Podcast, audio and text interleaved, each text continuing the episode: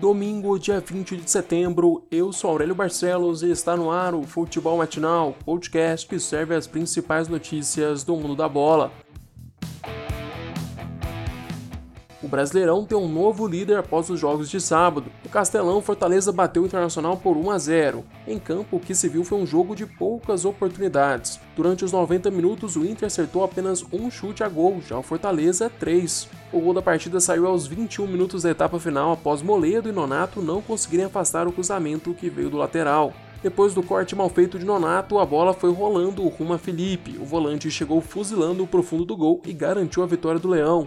Com o resultado, o Inter fica parado nos 20 pontos, enquanto o time de Rogério Ceni chega aos 15 pontos, ocupando a oitava posição do campeonato.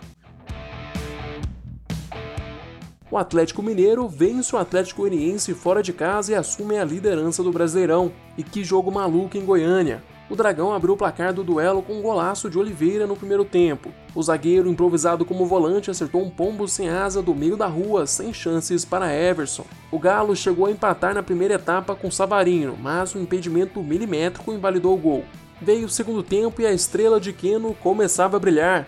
Aos 7 minutos, o camisa 11 fez o primeiro dele na partida após converter uma cobrança de pênalti. Três minutos depois, o Dragão voltou à frente do placar com gol de Ferrares em bela jogada de Janderson.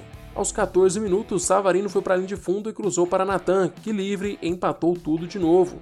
Cinco minutos depois, Keno aproveitou um recuo errado da defesa para cercar a cara com o goleiro Jean. Ele puxou para a canhota e balançou as redes, virada do Galo. Aos 32 minutos, Mariano achou Keno livre na entrada da pequena área. O camisa 11 foi de peixinho na bola para fazer o terceiro dele na partida. Nos acréscimos, o Dragão diminuiu o prejuízo com um gol de cabeça de Gilvan. Placar final: Atlético Mineiro 4, Atlético Goianiense 3. O hat-trick de Keno coloca o Galo na liderança do Brasileirão com 21 pontos um a mais que o vice internacional. Enquanto isso, o Dragão é o 12 colocado com 12 pontos. Red Bull Bragantino faz 4 a 2 no Ceará e espanta a zica da lanterna. Jogando em casa, o Massa Bruta voltou a vencer depois de um mês. O placar do Bragantino começou a ser reconstruído já nos 3 minutos de jogo, com gol de Léo Ortiz em jogada ensaiada de escanteio. Aos 9 minutos, o time paulista quase ampliou o placar, mas Arthur isolou cara a cara com Fernando Praz. Minutos depois foi a vez de Alejandro desperdiçar uma grande chance. O camisa 9 saiu de frente com Praz, fintou o goleiro, mas na hora de finalizar foi desarmado por Gabriel Lacerda. Aos 19 do primeiro tempo, Vina recebeu a bola na entrada da pequena área e empatou o duelo. Ainda na primeira etapa, Bruno Tubarão aproveitou o rebote de Praz em chute de Arthur para colocar o Braga de volta à frente do placar. Aos 44 do primeiro tempo, Tubarão fez uma boa jogada na linha de fundo, depois achou Alejandro livre na área. O camisa 9 chegou de carrinho no cruzamento e fez Bragantino 3 a 1 no Ceará.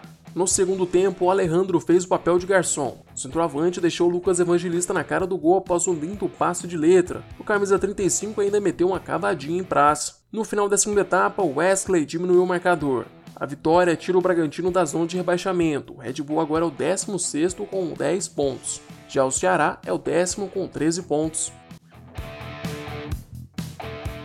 Hoje, quatro jogos completam a 11ª rodada do Brasileirão. Às 4 horas da tarde, o Grêmio encara o Palmeiras em Porto Alegre. No mesmo horário, o Coritiba recebe o Vasco no Couto Pereira. Mais tarde, às 6h15, o Santos vai ao Engenhão jogar contra o Botafogo. Às 8h30, o Sport enfrenta o Fluminense na Ilha do Retiro.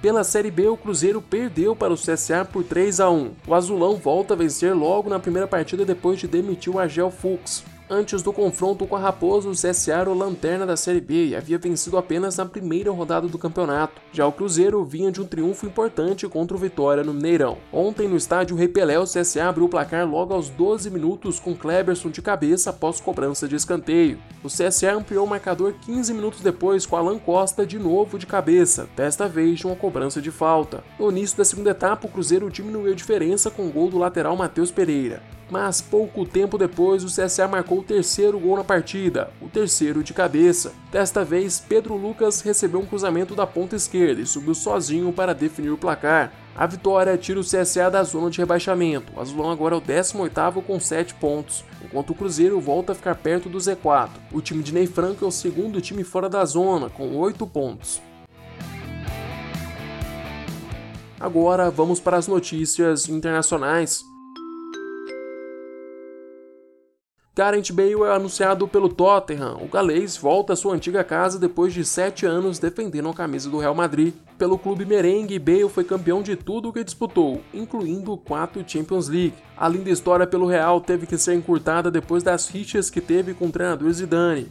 Na última temporada, o camisa 11 disputou apenas 20 jogos com o comando do francês. Ele chegou a ser banco de Vini Júnior e de Rodrigo. Bale volta ao Tottenham por empréstimo de um ano. O clube inglês vai pagar metade do salário do atleta, que gira em torno de 4 milhões de reais por semana. O time de Mourinho também anunciou a compra do lateral Regulion, ex-Real Madrid. O espanhol chega em definitivo pelo valor de 191 milhões de reais. Chegamos ao fim deste episódio. Eu, Aurélio Barcelos, volto amanhã com mais futebol matinal para vocês. Eu te espero aqui às 6 horas da manhã. Aproveite para se inscrever no nosso canal do YouTube e seguir o podcast no Spotify. Se puder, também compartilhe o podcast com seus amigos e familiares. Até mais!